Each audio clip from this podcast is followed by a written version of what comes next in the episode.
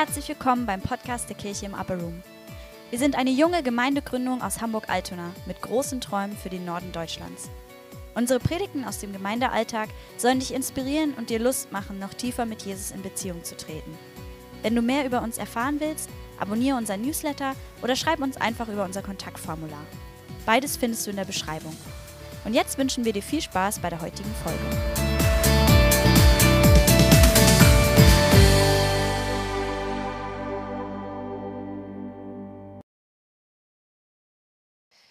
Genau, wir reden heute wieder über Stephanus.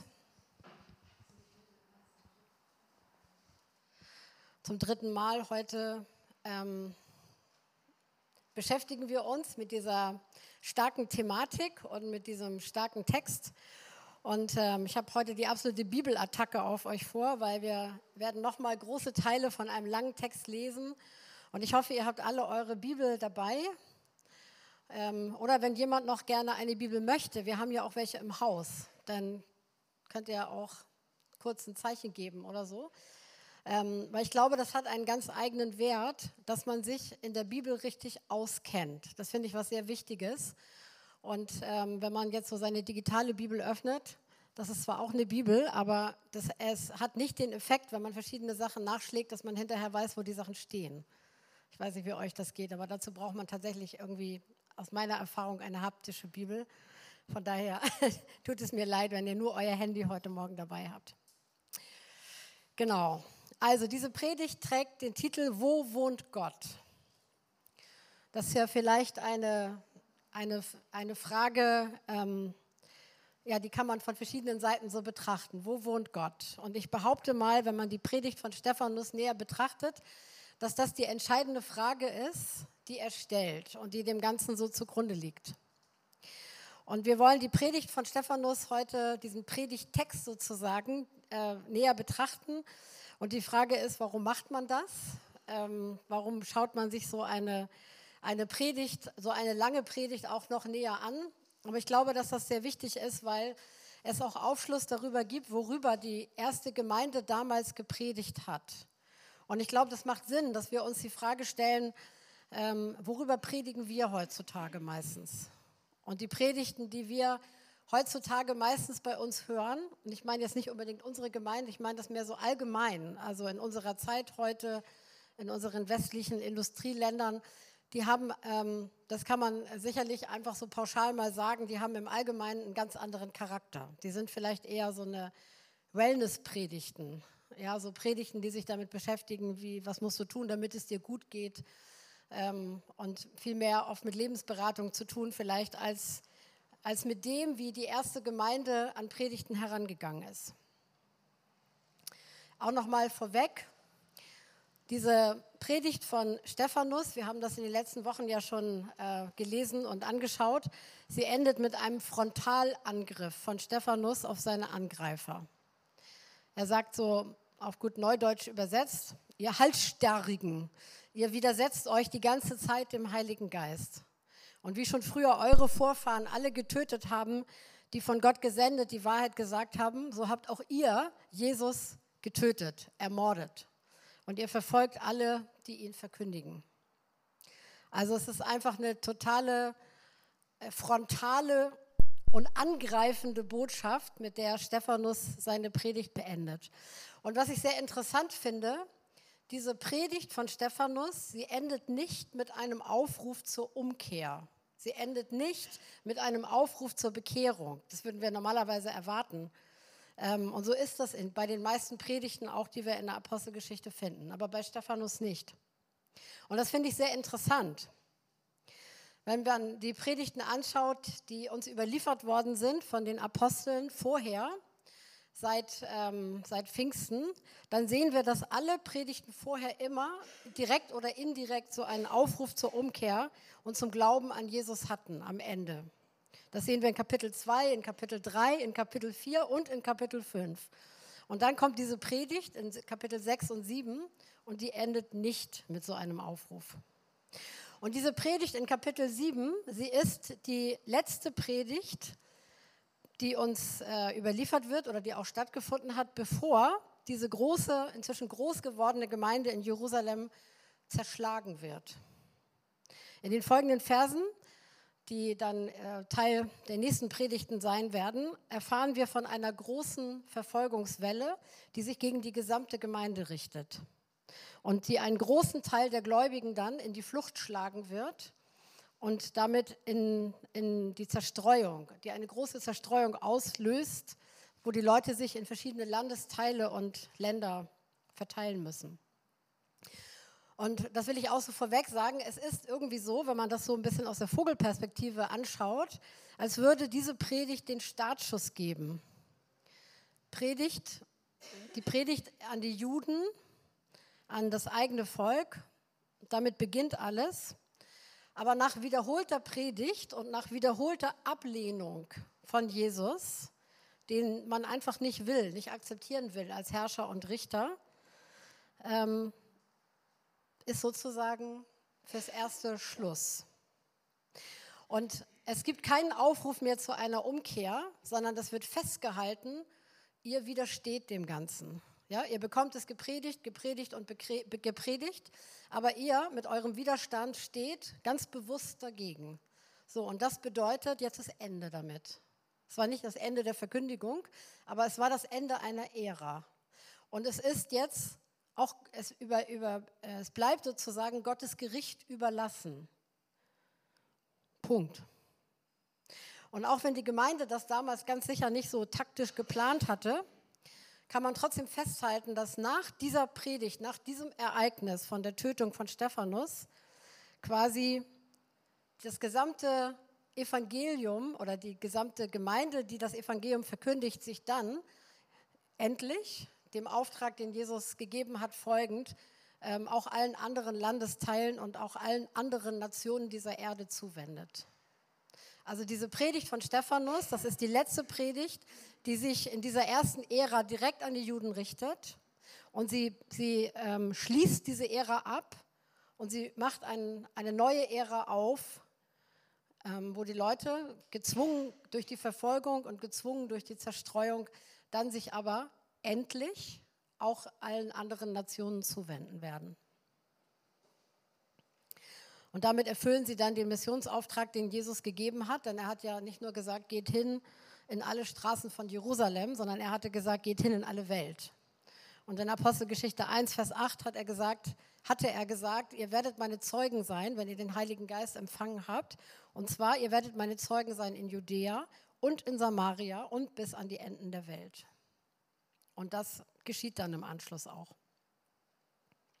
Okay, wir wenden uns der Predigt zu von Stephanus und ich möchte von diesem sehr langen Text zwei lange Passagen lesen. Und ich lasse dazwischen ein bisschen was aus, weil es einfach wirklich sehr lang ist. Ich lese jetzt erstmal von Kapitel 6, Vers 8 bis Kapitel, Kapitel 7, Vers 3. Von Gottes Gnade geleitet und mit seiner Kraft erfüllt, vollbrachte Stephanus unter der Bevölkerung große Wunder und außergewöhnliche Dinge. Aber es regte sich auch Widerstand gegen ihn, und zwar in der sogenannten Synagoge der Freigelassenen, zu der Juden aus der Gegend von Cyrene, Alexandria und aus den Provinzen Sizilien und Asien gehörten.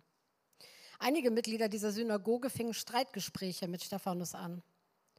Doch gegen die Weisheit, die aus seinen Worten sprach, und gegen die Kraft des Heiligen Geistes, mit der er redete, konnten sie nichts ausrichten. Da stifteten sie einige Männer dazu an, die Behauptung zu verbreiten, Stephanus habe lästerliche Dinge über Mose gesagt und Gott verhöhnt. Sie hätten es mit eigenen Ohren gehört. Nachdem seine Gegner auf diese Weise das Volk, die Ratsältesten und die Gesetzeslehrer gegen Stephanus aufgehetzt hatten, fielen sie über ihn her und schleppten ihn vor den Hohen Rat. Dort ließen sie falsche Zeugen auftreten, die behaupteten, dieser Mensch äußert sich in einem, in einem Fort abfällig über unseren heiligen Tempel und über das Gesetz. Wir haben ihn zum Beispiel sagen hören, dieser Jesus von Nazareth werde den Tempel niederreißen und die Ordnung ändern, die Mose uns im Auftrag Gottes gegeben hat. Alle, die im Ratssaal saßen, richteten ihren Blick nun auf Stephanus, gespannt, was er zu seiner Verteidigung vorbringen würde. Zu ihrem Erstaunen sahen sie, dass sein Angesicht leuchtete wie das Gesicht eines Engels. Der hohe Priester fragte Stephanus, treffen die Vorwürfe zu, die gegen dich erhoben werden? Stephanus erwiderte, meine Brüder, Väter unseres Volkes, hört mich an. Der Gott, dem alle Macht und Herrlichkeit gehört, erschien unserem Vater Abraham, als dieser noch in Mesopotamien lebte und noch nicht in die Stadt Haran gezogen war, und sagte zu ihm, verlass deine Heimat und deine Verwandtschaft und zieh in das Land, das ich dir zeigen werde. So, jetzt lasse ich eine Passage aus. Die Passage, wo Stephanus davon berichtet, wie das mit Abraham war und dann es weiterging mit seinem Sohn Isaak, mit dessen Sohn Jakob und mit dessen Sohn Josef. Und dann befindet sich das Volk Israel in der Geschichte, die er erzählt, in Ägypten, hat sich dort vermehrt und ist dort in Gefangenschaft geraten. Und ich lese weiter von Kapitel 17, Vers 17, äh, von Kapitel 7, Vers 17. Je näher nun der Zeitpunkt für die Einlösung des Versprechens rückte, das Gott Abraham gegeben hatte, desto größer wurde unser Volk in Ägypten. Es wuchs und vermehrte sich, bis ein König den Thron Ägyptens bestieg, der nichts mehr von Josef wusste. Dieser Herrscher ging mit heimtückischer Grausamkeit gegen unser Volk vor. Er zwang unsere Vorfahren, ihre neugeborenen Kinder auszusetzen, um so das weitere Wachstum des Volkes zu verhindern. In dieser Zeit wurde Mose geboren und Gott hatte Gefallen an ihm. Drei Monate lang war es seinen Eltern möglich, in ihrem Haus für ihn zu sorgen. Als er dann doch ausgesetzt werden musste, nahm ihn die Tochter des Pharaos zu sich und zog ihn wie ihren eigenen Sohn auf.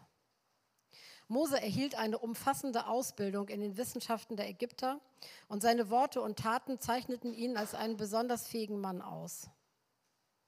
Im Alter von 40 Jahren erwachte in Mose der Wunsch, nach seinen Brüdern und Schwestern, den Israeliten, zu sehen. Und als er sie aufsuchte, wurde er Zeuge, wie ein Israelit von einem Ägypter misshandelt wurde.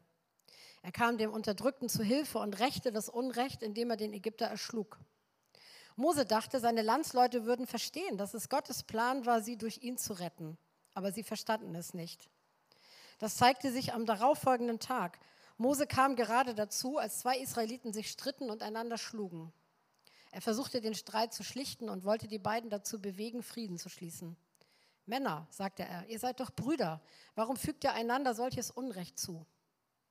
Da stieß ihn der, der den Streit begonnen hatte, zur Seite und rief, wer hat dich eigentlich zu unserem Anführer und Richter eingesetzt? Willst du mich etwa auch töten, wie du gestern den Ägypter getötet hast? Als Mose das hörte, floh er in das Gebiet der Midianiter. Während der Zeit seines Exils wurden ihm zwei Söhne geboren. Wieder vergingen 40 Jahre. Da erschien ihm eines Tages in der Wüste am Berg Sinai ein Engel in den Flammen eines brennenden Dornbusches. Mose sah, dass der Busch in Flammen stand, aber nicht verbrannte und wunderte sich über diese rätselhafte Erscheinung. Er trat näher, um herauszufinden, was es damit auf sich hatte. Da hörte er die Stimme des Herrn, ich bin der Gott deiner Väter, der Gott Abrahams, Isaaks und Jakobs. Mose war so erschrocken, dass er am ganzen Körper zitterte und nicht hinzusehen wagte. Der Herr aber sagte zu ihm, zieh deine Schuhe aus, denn du stehst auf heiligem Boden. Schon lange habe ich gesehen, wie mein Volk in Ägypten misshandelt wird und habe das Stöhnen der Unterdrückten gehört. Nun bin ich herabgekommen, um sie zu befreien. Darum mach du dich jetzt auf den Weg, ich sende dich nach Ägypten. Die Israeliten hatten Mose abgelehnt und zu ihm gesagt, wer hat dich zum Anführer und Richter eingesetzt? Aber genau diesen Mose sandte Gott nun als Anführer und Befreier zu ihnen. Er beauftragte ihn durch den Engel, der ihm im Dornbusch erschien. Mose war es, der die Israeliten aus dem Land herausführte, in dem sie Sklaven gewesen waren. Und er tat dabei Wunder und außergewöhnliche Dinge, sowohl in Ägypten als auch am Roten Meer und während der 40 Jahre in der Wüste. Mose war es auch, der zu den Israeliten sagte, einen Propheten wie mich wird Gott aus eurer Mitte berufen und als seinen Boten zu euch senden. Und als sich unsere Vorfahren in der Wüste am Sinai vor Gott versammelten, war Mose der Vermittler zwischen ihnen und dem Engel, der auf den Berg mit ihm redete. Und es war Mose, der die Gebote entgegennahm. Worte, die zum Leben führten und der sie an uns weitergab. Aber unsere Vorfahren waren nicht bereit, sich Mose zu unterstellen. Im Gegenteil, sie lehnten sich gegen ihn auf und waren entschlossen, nach Ägypten zurückzukehren. Als Mose auf dem Berg war, forderten sie Aaron auf, mach uns Götter, die uns vorausziehen und die uns beschützen. Denn dieser Mose, der uns aus Ägypten herausgeführt hat, der ist doch verschollen. Keiner weiß, was aus ihm geworden ist. Und dann fertigten sie eine Götzenfigur an, die Nachbildung eines jungen Stieres, brachten ihr ein Schlachtopfer dar und feierten ein Fest. Ein Fest zu Ehren dieses selbstgemachten Götzen. Da wandte sich Gott von ihnen ab und überließ sie ihrem Irrweg. Und sie begannen die Gestirne anzubeten, das ganze Heer des Himmels, wie das im Zwölf-Propheten-Buch zu lesen ist. Dort sagt Gott, bin ich es etwa, dem ihr während der 40 Jahre in der Wüste Schlachtopfer und Speiseopfer dargebracht habt, ihr Israeliten? Nein, das Zelt des Götzen Moloch habt ihr mit euch geführt und den Stern eures Gottes Rephan. Götzenbilder habt ihr euch gemacht, um euch vor ihnen niederzuwerfen. Darum werde ich euch in die Verbannung führen, noch über Babylon hinaus. Während ihrer Wanderung durch die Wüste hatten unsere Vorfahren das heilige Zelt bei sich. Jenes Zelt, das Mose nach der Anweisung Gottes hatte anfertigen lassen und das dem Vorbild entsprach, das ihm gezeigt worden war. Die erste Generation übergab das Zelt der zweiten und diese brachte es in das Land, dessen Bewohner Gott vor unseren Vorfahren her vertrieb und das sie unter der Führung von Josua in Besitz nahmen. Dort diente das Zelt bis in die Zeit Davids als Heiligtum. David nun war ein Mann, den Gott seine Gnade in besonderem Maß erfahren ließ. Darum bat er Gott darum, als Heiligtum für die Nachkommen Jakobs ein festes Gebäude errichten zu dürfen. Und sein Sohn Salomo war es dann, der Gott tatsächlich ein Haus baute. Aber wohnt denn der Höchste in einem Haus, das von Menschenhand erbaut ist? Niemals. Beim Propheten Jesaja heißt es, Gott sagt, der Himmel ist mein Thron und die Erde ist mein Fußschemel. Was für ein Haus wollt ihr da für mich bauen, sagt der Herr. Und wo wollt ihr einen Ort finden, an dem ich wohnen könnte? Hat er nicht meine Hand das ganze Weltall erschaffen? Aber ihr lasst euch ja nicht belehren, fuhr Stephanus fort. Unbeschnitten seid ihr, unbeschnitten an euren Herzen und taub für Gottes Reden. Immerfort widersetzt ihr euch dem Heiligen Geist, genau wie eure Vorfahren. Ihr seid nicht besser als sie. Gab es je einen Propheten, den eure Vorfahren nicht verfolgt haben? Sie haben die getötet, die das Kommen des Gerechten ankündigten. Und den Gerechten selbst habt ihr jetzt verraten und ermordet. Ihr habt zwar das Gesetz erhalten, Engel haben es euch in Gottes Auftrag überbracht, aber befolgt habt ihr es nicht. Soweit. Und wir wissen, wie es ausgeht. Ein unbändiger Zorn erfasst seine Gegner, seine Zuhörer und sie töten ihn. Ich möchte mit euch, jetzt ist schon, der Text ist so lang, gefühlt schon so viel Zeit vergangen in dieser Predigt, aber ich möchte so ein paar Fragen an den Text stellen mit euch zusammen und ähm, ja, und diese Fragen einfach beantworten. Also erstmal so ganz kurz im Überblick, worum geht es eigentlich in dieser Verteidigungsrede von Stephanus, die ja gleichzeitig eine Predigt war. Und ich glaube, man kann es so zusammenfassen. Stephanus zeichnet die Geschichte vom Volk Israel nach. Abraham, Isaak, Jakob, Josef, Mose. Und Mose war die zentrale Figur in der Geschichte, weil er der Überbringer des Bundes mit Gott war. Wir nennen diesen Bund den alten Bund. Gott hatte mit seinem Volk, mit dem Volk Israel, einen Bund geschlossen. Er wollte in ihrer Mitte wohnen und sie sollten sein auserwähltes Volk sein. Ein Bund, das bedeutet so viel wie ein Vertrag. Und beide Seiten haben ein Bundesversprechen zu leisten. Die Einhaltung des mosaischen Gesetzes war die Bedingung, die das Volk Israel einzuhalten hatte. Und die Beschneidung der Männer war ein äußerliches Zeichen, das sogenannte Bundeszeichen, mit dem sie dann aussagten, wir gehören dazu. Stephanus führt in dieser sehr langen Predigt aus, dass die Israeliten bereits damals widerspenstig waren, ungehorsam waren und dass sie im Zweifelsfall die Propheten immer verfolgt und oftmals sogar getötet hatten, die ihnen das im Auftrag Gottes als Wahrheit gespiegelt hatten. Stephanus greift die Juden an, ganz direkt, ganz frontal. Und er wirft ihnen vor, genauso zu sein wie ihre Vorfahren, die immer die Guten umgebracht haben.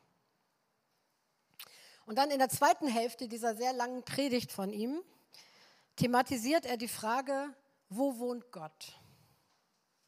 Und er führt aus, David hatte den Wunsch, Gott ein Haus zu bauen, denn bis dahin musste Gott ja immer in der Stiftshütte, in diesem Zelt wohnen, wohnen in Anführungszeichen. Und es war Salomo, der Sohn von David, der dann tatsächlich Gott den ersten Tempel baute.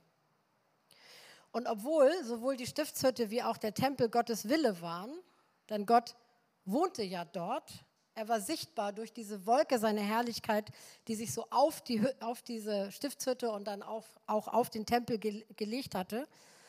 Ähm, gilt trotzdem das, was Stephanus hier zitiert aus Jesaja, nämlich der Höchste, er wohnt gar nicht in von Menschen gebauten Wohnungen. Der Himmel ist sein Thron, die Erde ist sein Fußschemel. Ja, wie soll denn dieser Gott, der alles geschaffen hat, in ein Zelt, in eine Hütte oder in ein, auch in einen prunkvoll gebauten Tempel hineinpassen? Und wenn man das alles so liest, diesen ganzen Text, den wir jetzt ja nochmal gelesen haben, dann kann man sich ja fragen, vielleicht habt ihr euch das jetzt auch gefragt, was wollte Stephanus eigentlich mit diesem ganz langen Sermon so, was wollte er da eigentlich aussagen? Und ich glaube, dass diese Predigt von Stephanus ganz viele Botschaften enthält, die für seine Zuhörer ganz offensichtlich waren, aber die für uns vielleicht tatsächlich ein bisschen versteckt sind und äh, nach denen wir graben müssen, um sie zu sehen, was er eigentlich sagen wollte. Ich möchte mit euch erstmal eine weitere Frage nochmal stellen, nämlich, was wird Stephanus eigentlich vorgeworfen? Ich will nochmal zu diesem Vorwurf zurückkommen. Und da heißt es ja in, in Vers 6, also wenn ich Verse nenne, schaut immer gerne hinein in eure Bibel. Da heißt es in Kapitel 6, Vers 13 bis 14, es, äh, er würde Worte gegen die heilige Stätte und gegen das Gesetz reden. Und er würde behaupten, dass Jesus gesagt hätte, äh, dass Jesus den Tempel zerstören und die Gebräuche verändern würde. Und das ist schon mal auch eine interessante Formulierung, ähm, denn was, was hatte Jesus denn eigentlich wirklich gesagt, tatsächlich gesagt damals? Und das waren verschiedene Sachen im Laufe dieser drei Jahre. Zum Beispiel hatte Jesus gesagt, dieser Tempel hier, über den gerade alle sehr staunten, dieser Tempel hier wird zerstört werden. Hat Jesus gesagt. Aber Jesus hat nicht gesagt, ich werde den Tempel zerstören, sondern er hat nur gesagt, dieser Tempel wird zerstört werden. Das wird so kommen. Aber dann hat er an einer anderen Stelle gesagt, reißt diesen Tempel ab, ich werde ihn in drei Tagen wieder aufbauen. Er hat auch nicht gesagt, dass er ihn abreißen wird, aber er hat auch gar nicht über das Gebäude gesprochen, sondern er hat über seinen Körper gesprochen und hat gesagt, wenn ihr diesen Tempel, diesen meinen Körper, wenn ihr ihn abbrechen werdet, ich werde ihn nach drei Tagen wieder aufrichten. Und so geschah es, als er wieder auferstand. Dann Thema Gesetz und Gebräuche. Hat Jesus jemals gesagt, ich werde die ganzen Gebräuche verändern? Nein, hat er nicht gesagt. Was er gesagt hat, geht weit über das hinaus. Er hat gesagt, ich hebe das Gesetz nicht auf, sondern ich erfülle es. Und das impliziert, wenn es erfüllt ist, muss es nicht mehr erfüllt werden. Und selbstverständlich würde das in der Konsequenz, wenn wir das weiterdenken, dazu führen, dass manche dieser Gebräuche überflüssig werden. Er hat auch gesagt, Gott ist der Herr über den Sabbat.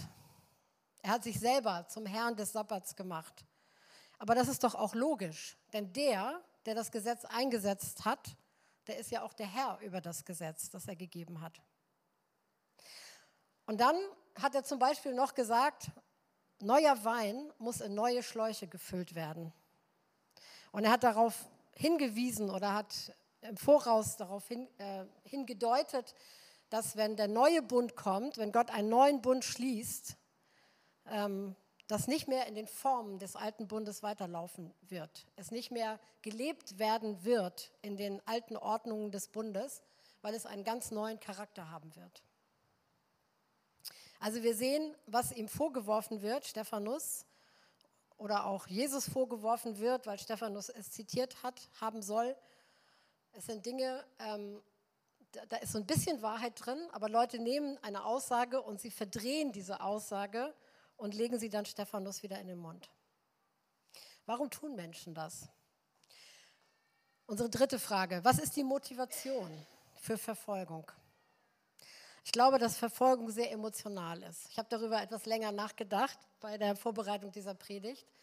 Und wenn man sich so umschaut, ähm, auch Verfolgungswellen anschaut, wie sie so heutzutage in aller Welt stattfinden, Verfolgung ist sehr emotional. Es hat sehr viel mit den Emotionen von Menschen zu tun. Und wir sehen hier in, in der Apostelgeschichte die erste Verfolgung, wird uns berichtet in Kapitel 4. Und in, in Kapitel, Apostelgeschichte 4, Vers 2, da heißt es, dass, ähm, dass die frommen Juden, dass sie empört waren.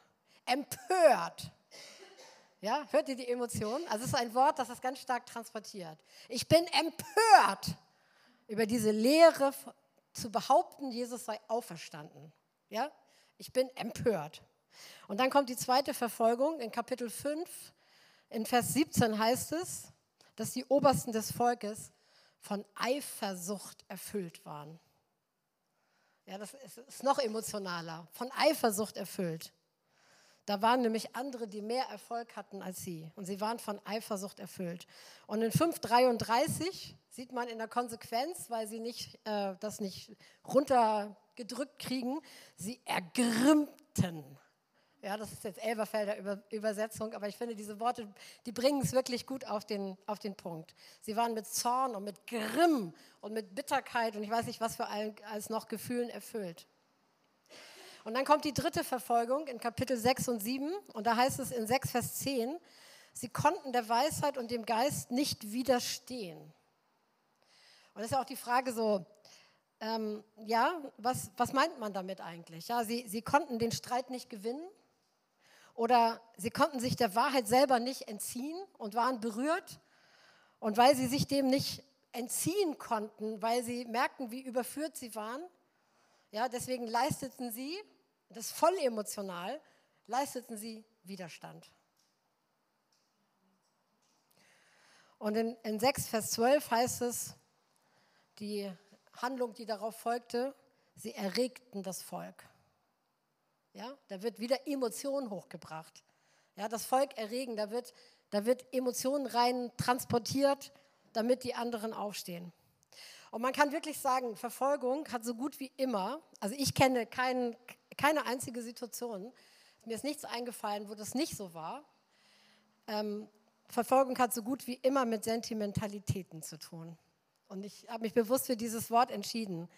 Das sind religiöse Gefühle, oft vermischt oder motiviert von politischem Interesse. Und ähm, zum Beispiel, wenn man nach Indien schaut, da werden Christen von Hindus verfolgt. Und das ist eine totale Vermischung von Macht und politischen Interessen.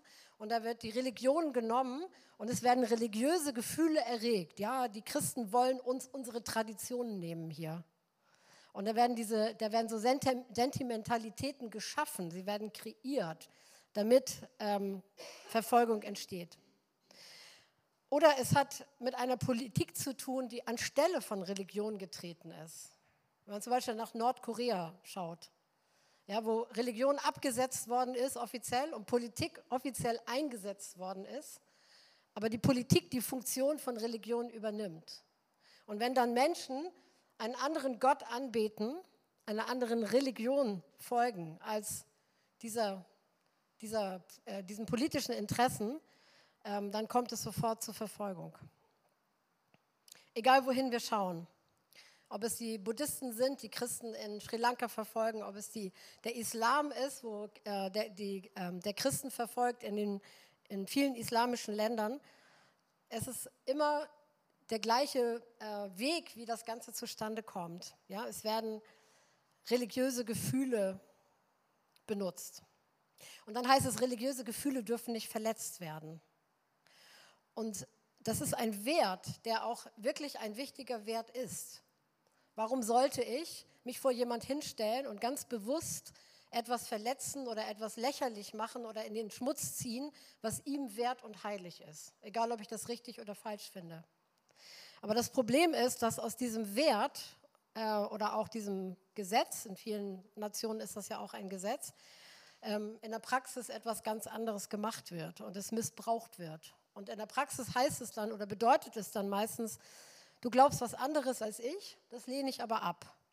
Und dann, wenn du über deinen Glauben redest, dann sage ich, dass du damit schon meine religiösen Gefühle verletzt. Und dann habe ich ein Recht, dir nicht nur zu widerstehen oder anderer Meinung zu sein, sondern auch dich anzugreifen oder dich vielleicht anzuzeigen und anzuklagen. Und dann wird es schwierig. Wie war das bei Stephanus?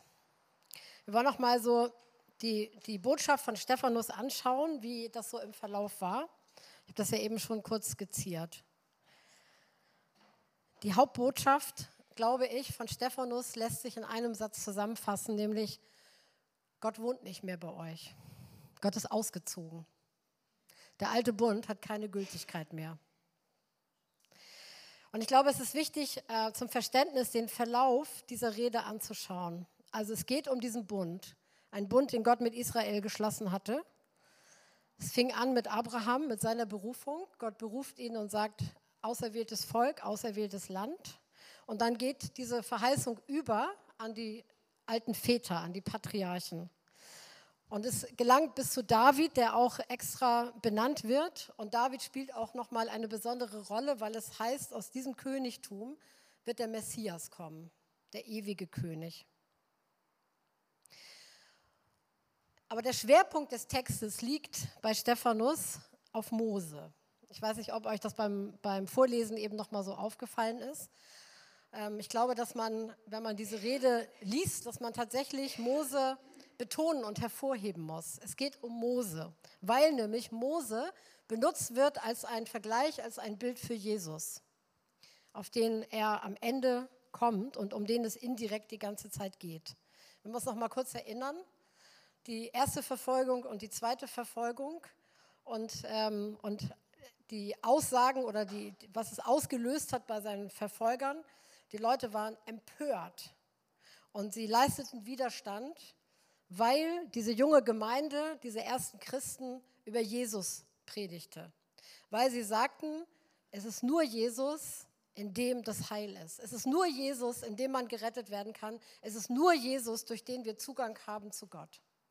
Und das widersprach diametral der Lehre, die die Juden bis dahin mit ihrem alten Bund vertreten hatten, wo sie sagten, Zugang zu Gott gibt es nur durchs Gesetz. Zugang zu Gott gibt es nur durch Mose. Zugang zu Gott gibt es nur durch den Tempel. Zugang zu Gott gibt es nur durch die Opfer, durch die Einhaltung dieser ganzen Riten und Rituale und Gebräuche, die das mosaische Gesetz uns überliefert hatte. Und Stephanus macht was ganz Geschicktes, was aber die ganze Zeit sehr frontal ist. Die ganze Zeit schon, nicht erst am Ende für seine Zuhörer. Er redet über Mose und er sagt auf gut Deutsch, Ihr redet die ganze Zeit von Mose, ihr sagt, es geht um den alten Bund, ihr sagt, es geht um das mosaische Gesetz und so weiter und so fort. Aber schaut mal, das Volk Israel, eure Vorfahren, ihr seid niemals gehorsam gewesen. Und auch ihr selber seid es nicht.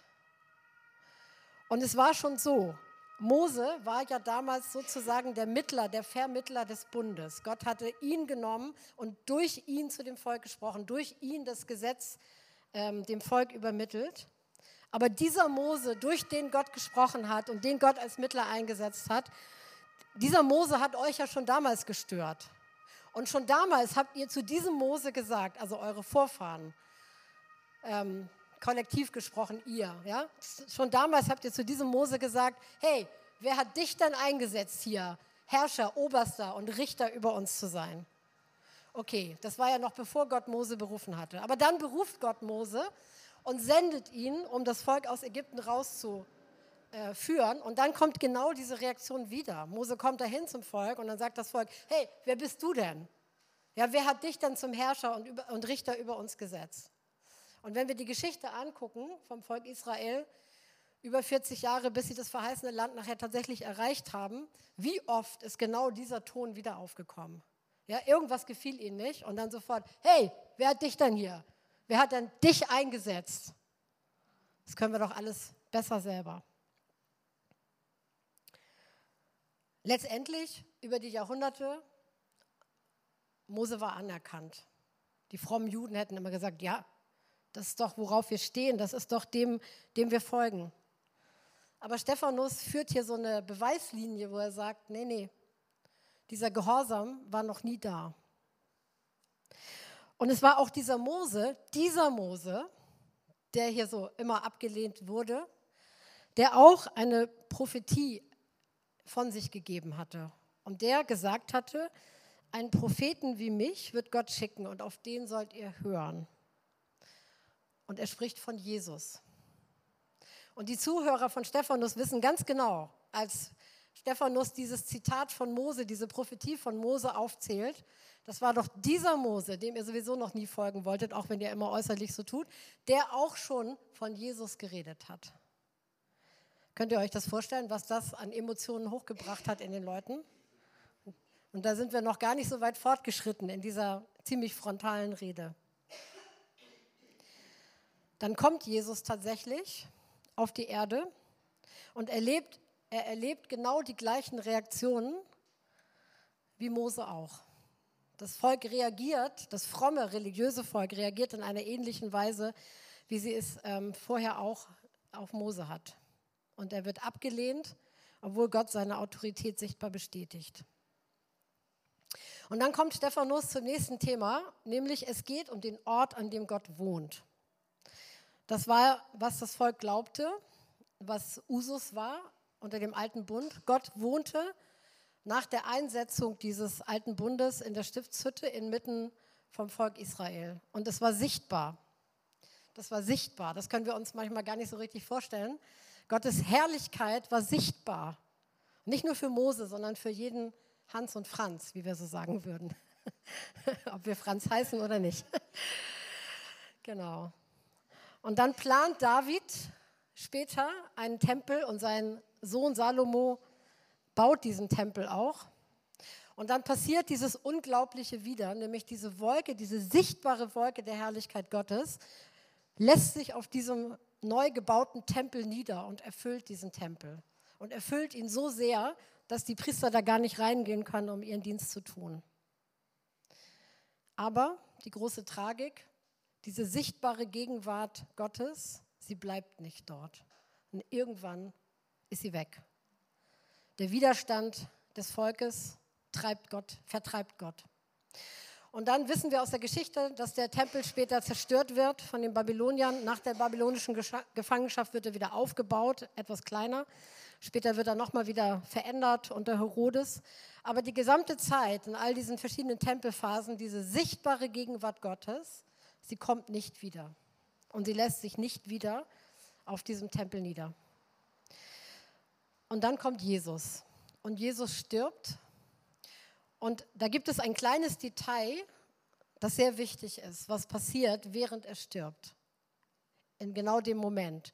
Und alle drei ähm, synoptischen Evangelien ähm, beschreiben uns das auch. Sie sagen, da war dieser große Vorhang vor dem Allerheiligsten vor der Gegenwart Gottes und da durfte man nicht hineintreten, nicht durchtreten. Nur einmal im Jahr konnte der hohe Priester da unter besonderen Voraussetzungen kurz hineingehen. Das war sozusagen diese Trennung zwischen dem heiligen Gott und dem unheiligen Menschen, die auch erforderlich war, weil jeder unheilige Mensch gestorben wäre, der dort hineingegangen wäre. Und in dem Moment, als Jesus starb, da zerriss dieser Vorhang von oben nach unten. Und das hatte keinen menschlichen Einflüsse war, hat nicht irgendjemand dran geschnippelt oder so. Und da gab es auch keinen Reißverschluss und gar nichts. Es kam plötzlich und unerwartet in genau diesem Moment, als Jesus starb. Und es war eine, eine Botschaft von Gott, ja, der diesen Vorhang, deswegen heißt es auch von oben nach unten, durchgerissen hat. Es war eine Botschaft von Gott, nämlich dass diese Trennung aufgehoben ist, dass durch den Tod Jesu, durch dieses Opfer, was Jesus selbst war und was er gebracht hat, diese Trennung aufgehoben war. Und spätestens in diesem Moment war der Tempel als Wohnort Gottes überflüssig, null und nichtig. Und Jesus kündigt dann seinen Jüngern an, kurze Zeit später, wenige Tage später, wenn ich zum Vater aufgefahren bin, sende ich euch den Heiligen Geist, damit dieser Heilige Geist in euch Wohnung nimmt. Er hat das auch schon vorher erklärt, aber man, die Jünger hatten es nicht kapiert. Aber die Wahrheit ist und Fakt ist, und das ist das, was Stephanus hier ausführt, Gott wohnt nicht mehr im Tempel. Er wohnt nicht mehr nur im Volk Israel und er wohnt nicht mehr nur an einem Ort, sondern er wohnt jetzt in allen Gläubigen. Egal, ob sie von ihrer Herkunft her Juden sind oder Heiden. Gott wohnt sozusagen in lebendigen Tempeln, in unseren Körpern, dem Tempel des Heiligen Geistes, wie das in 1. Korinther 6, Vers 19 heißt. Oder anders ausgedrückt, Gott wohnt in der Gemeinde, die das Haus Gottes ist, das aus lebendigen Steinen erbaut ist. Das steht in Epheser 2, 22. Gott wohnt nicht mehr in einem Gebäude, das aus toten Steinen erbaut ist. Gott ist umgezogen. Könnt ihr euch vorstellen an diesem Punkt, dass für die Zuhörer, für die frommen Juden, für die, die so Verfechter des Alten waren, dass das wirklich ein Frontalangriff war, der ihnen auch alles bestätigte, was sie an Vorwürfen gegenüber Stephanus und den anderen Aposteln hatten. Aha, hier kommt doch einer und der will nicht nur so ein paar Gebräuche verändern, es ist noch viel schlimmer. Es ist eigentlich einer, der unserem Glauben oder unserer Religion, unserem Bund mit Gott, unserer Auserwählung den Boden unter den Füßen wegziehen will. Sie hatten etwas überhaupt nicht verstanden, nämlich dass es um eine Weiterentwicklung ging. Gott geht weiter. Gott schreibt seine Geschichte und er geht weiter und es ist etwas Besseres gekommen. Aber das Bessere sehen sie nicht, das Bessere wollen sie nicht sehen, sie lehnen es ab, weil sie ablehnen, dass ein Herrscher und Richter über sie gesetzt wird. Wie schon vorher Mose gegenüber. Jemand, der kommt und der ihnen sagt, in, in, die, in meinem Namen könnt ihr nur gerettet werden. Jemand, der kommt und sagt, Gott hat mich eingesetzt als Richter über euch. Denn das ist ja Wahrheit über Jesus. Und deswegen sehen sie nicht diese Weiterentwicklung, sie lehnen es ab und sie sagen, du willst das Alte zerstören. Es geht also um die Frage der Gültigkeit des Bundes. Ja, Gott hatte mit dem Volk Israel einen Bund geschlossen und von Anfang an hatte das Volk Israel diesen Bund ständig gebrochen. Und deswegen hatte Gott schon im Alten Testament durch die Propheten angekündigt, dass dieser alte Bund nicht in Ewigkeit bestehen bleiben würde, sondern dass er ihn durch einen neuen Bund ersetzen würde.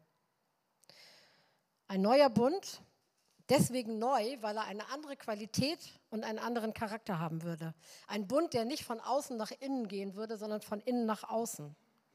Ein Bund, in dem Gott nicht durch ein äußerlich einzuhaltendes Gesetz gedient wird, sondern ein Bund, in dem Gott neue Herzen schaffen würde, die in der Kraft des Heiligen Geistes von alleine, von innen heraus Gottes Willen kennen und halten würde.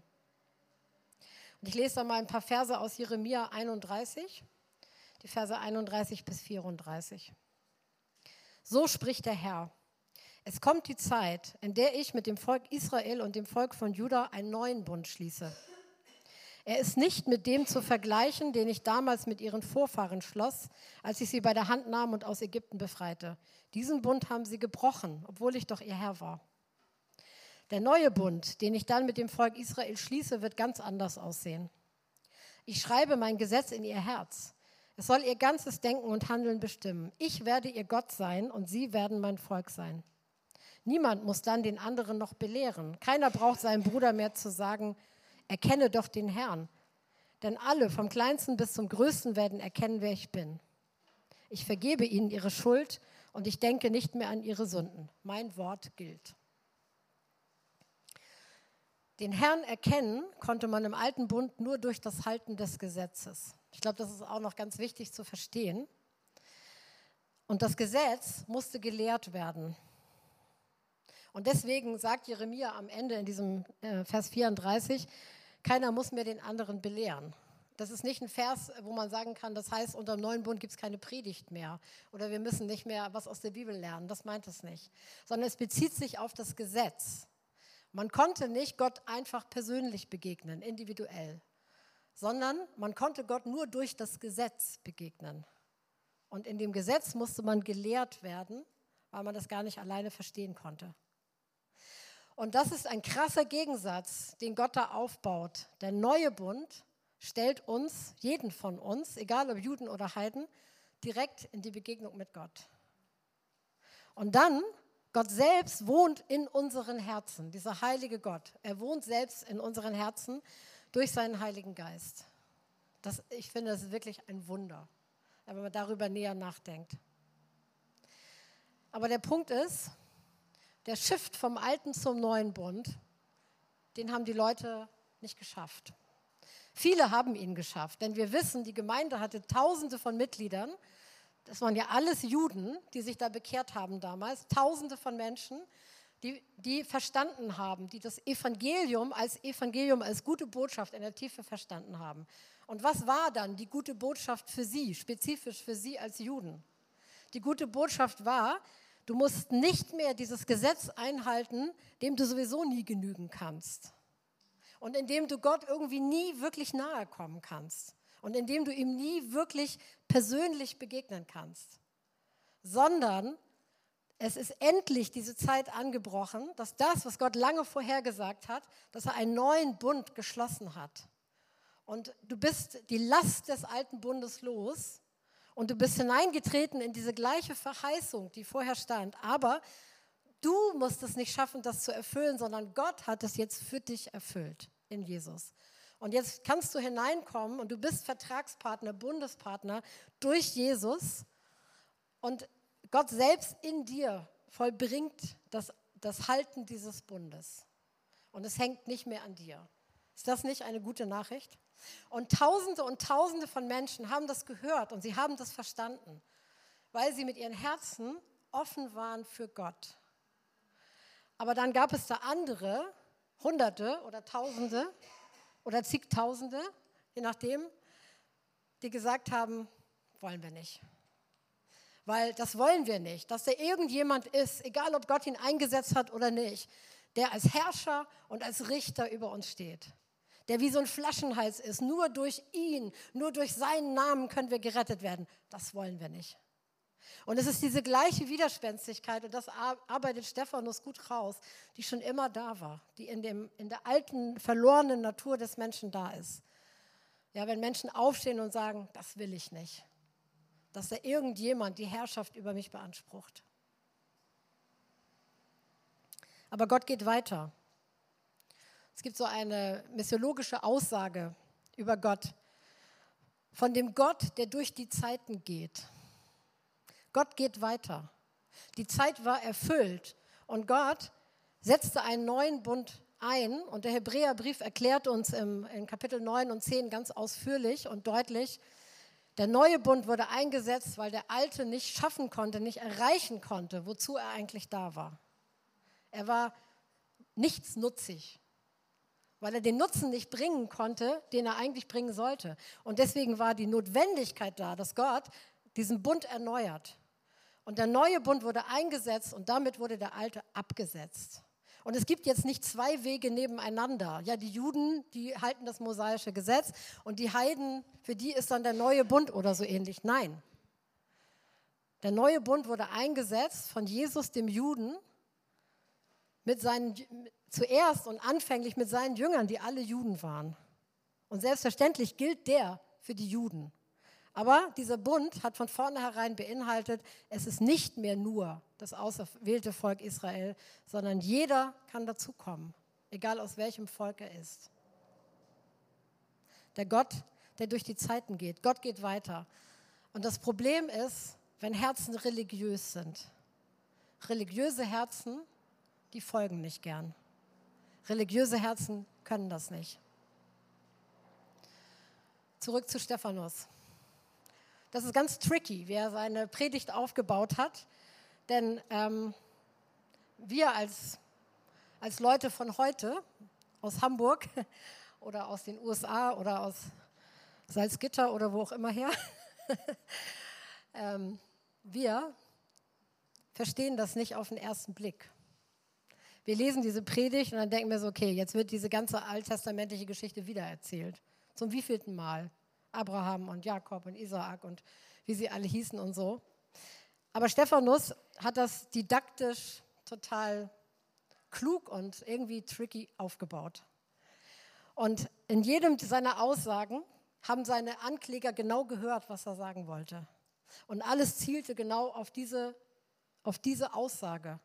Der alte Bund ist nicht mehr intakt, weil inzwischen der gekommen ist, von dem Mose schon prophezeit hat, dass er kommen wird der diesen alten Bund ersetzen wird, weil er einen neuen für uns schließen wird.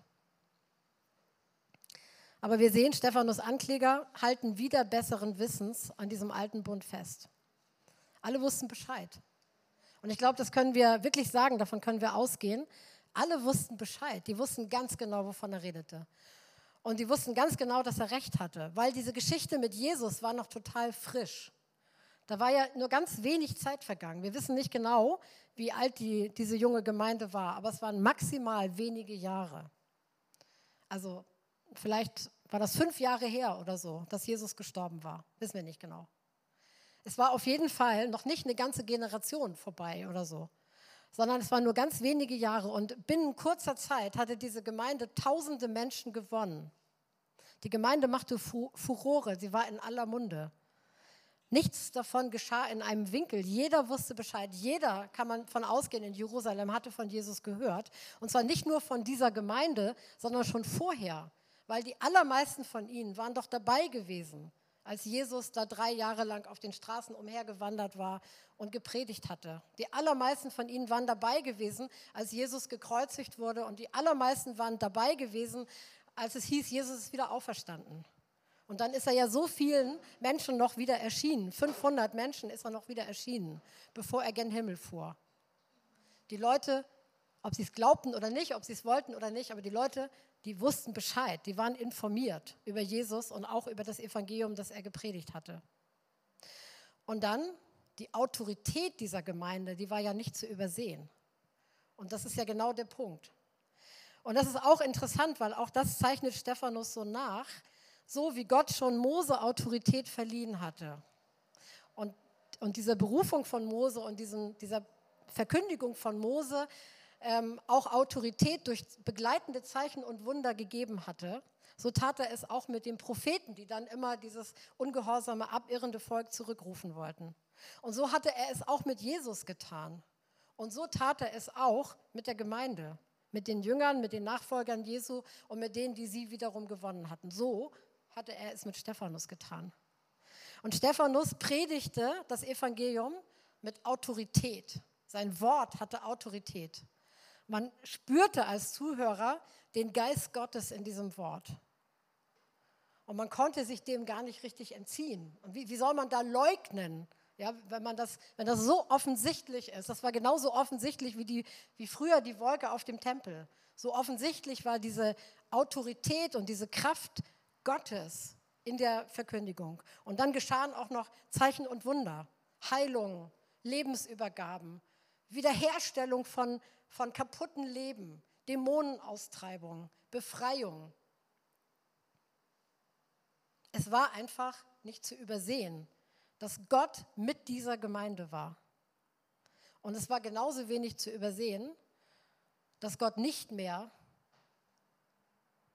mit dem mit den Vertretern des alten Bundes war, wo alles starr und gesetzlich, aber völlig kraftlos war. Zurück zu den Motiven der Verfolger. Kann man irgendwie verstehen, oder? Also nicht rechtfertigen, aber verstehen.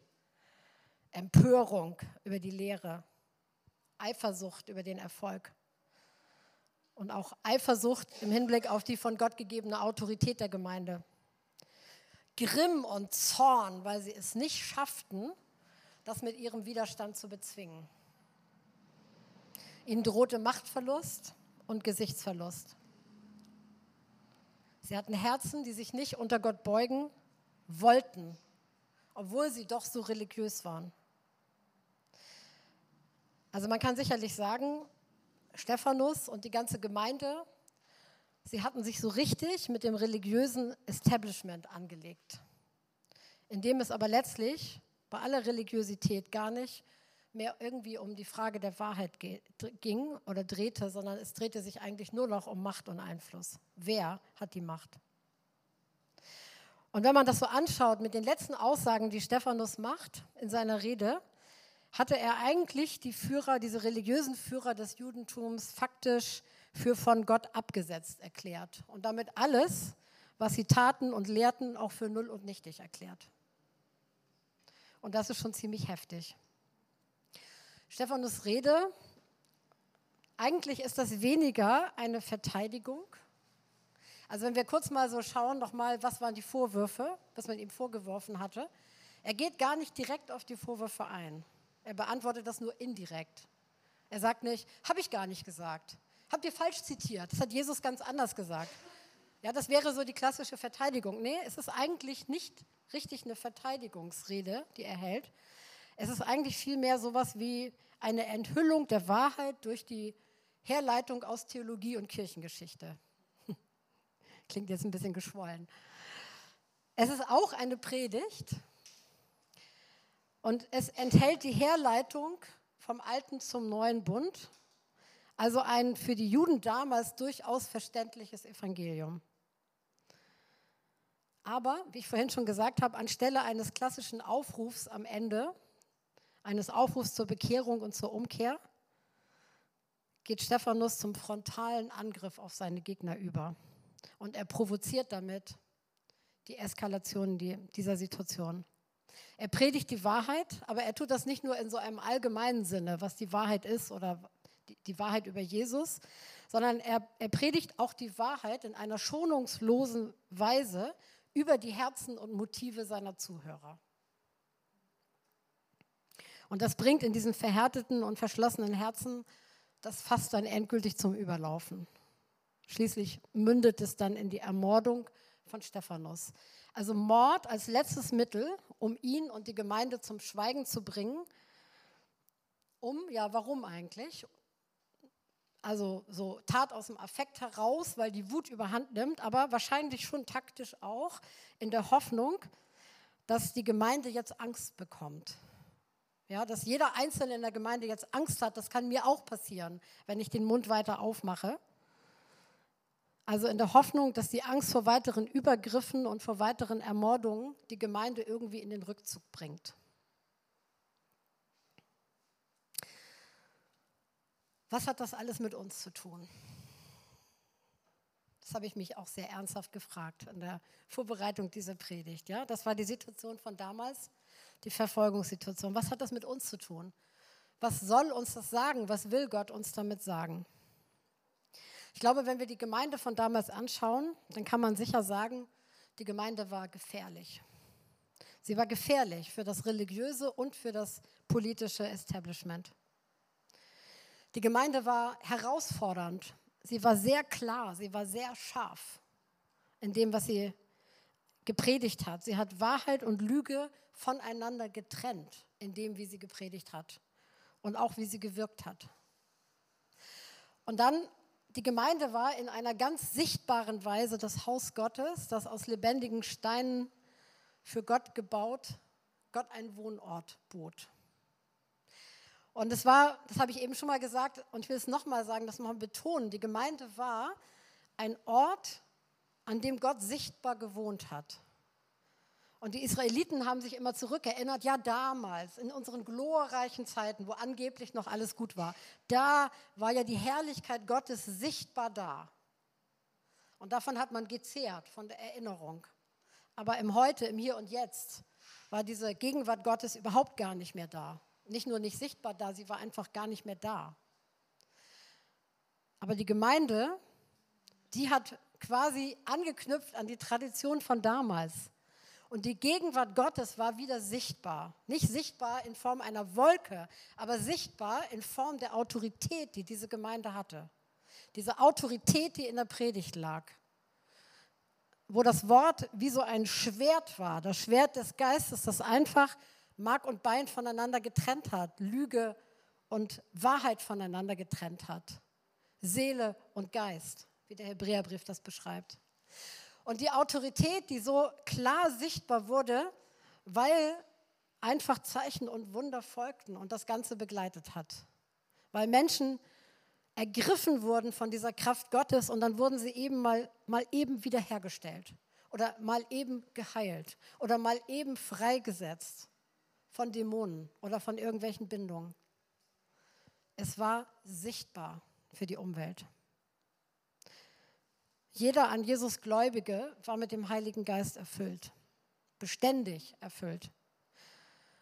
Und Gott verlieh jedem einzelnen dieser Christen Autorität. Und sie waren ganz und gar hingegeben an Jesus, an seinen Leib, an die Gemeinde. Das war die Gemeinde damals. Aber ich möchte diese Frage stellen, wer sind wir? Das war die Gemeinde damals. Wer sind wir?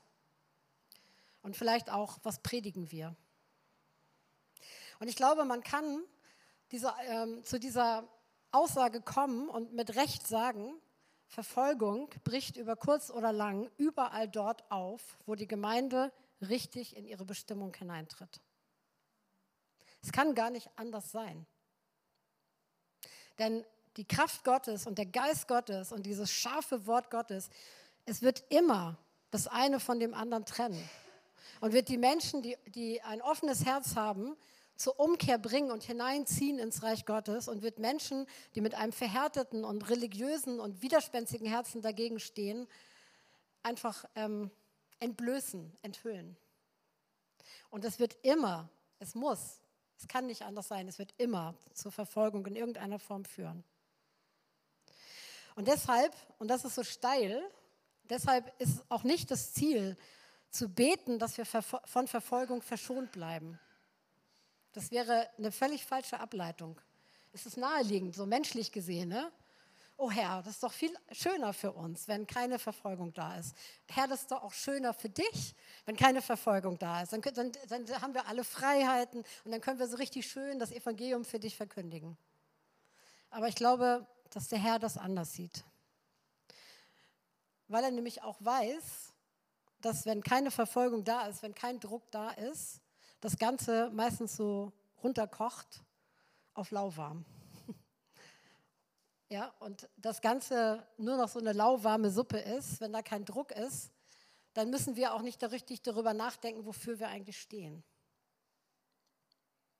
Das Ziel ist nicht zu beten, dass wir von Verfolgung verschont bleiben, sondern das Ziel ist vielmehr zu beten, dass wir vom Schlaf aufwachen und dass wir das leben, wozu wir berufen sind als Gemeinde.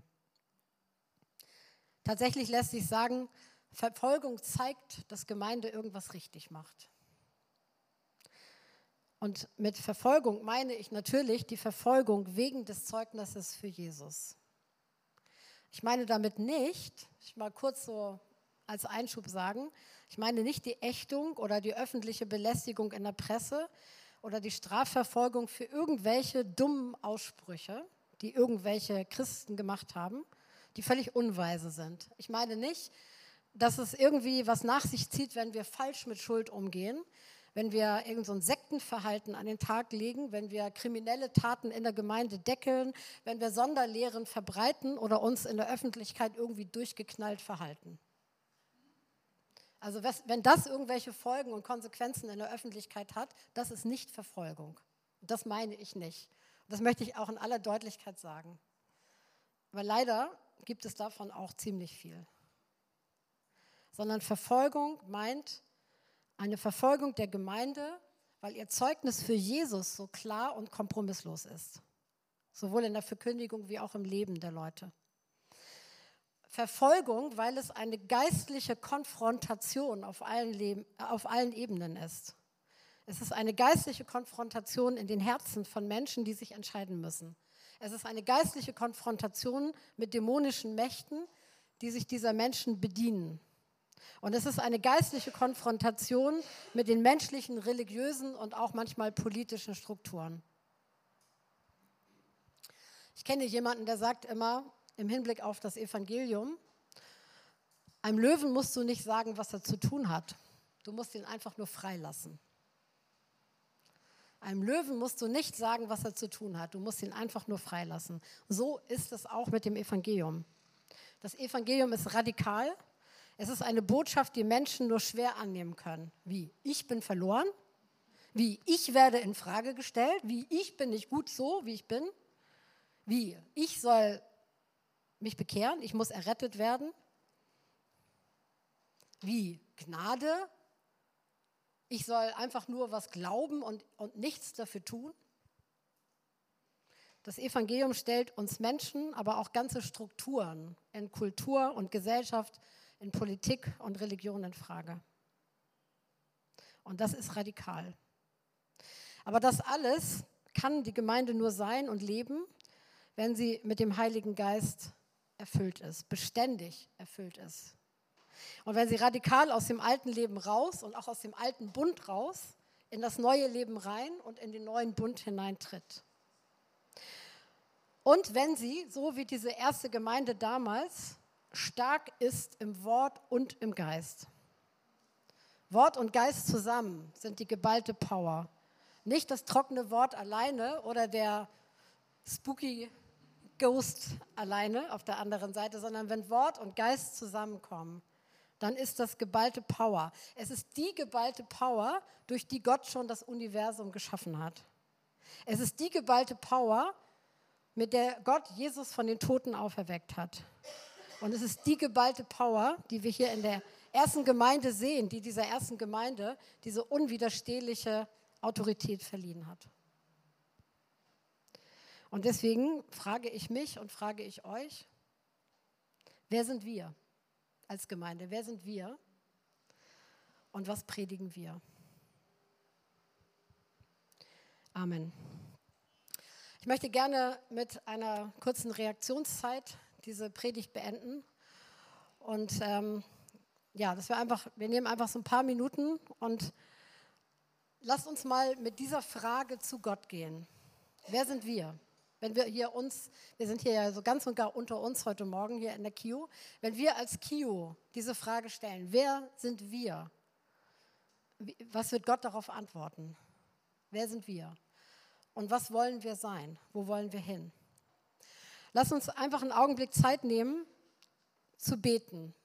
Dafür zu beten, dass wir als KIO, und das meint ja auch jeden Einzelnen von uns, denn wir als KIO, wir als Gemeinde sind die Summe dessen, was wir als Einzelne, wer wir als Einzelne sind. Lass uns darum beten, dass Gott uns wirklich zu diesen radikalen, geisterfüllten und mit Autorität versehenen, mutigen Menschen macht, die das Evangelium in dieser gleichen Kompromisslosigkeit weitergeben, egal was für Konsequenzen das hat. Fühlt euch frei, alleine zu beten oder einfach mit, mit jemandem zusammen, eurem Nachbarn oder so. Wir nehmen einfach so vielleicht so drei, vier Minuten und dann ähm, beenden wir das Ganze mit Gebet und einem Lied.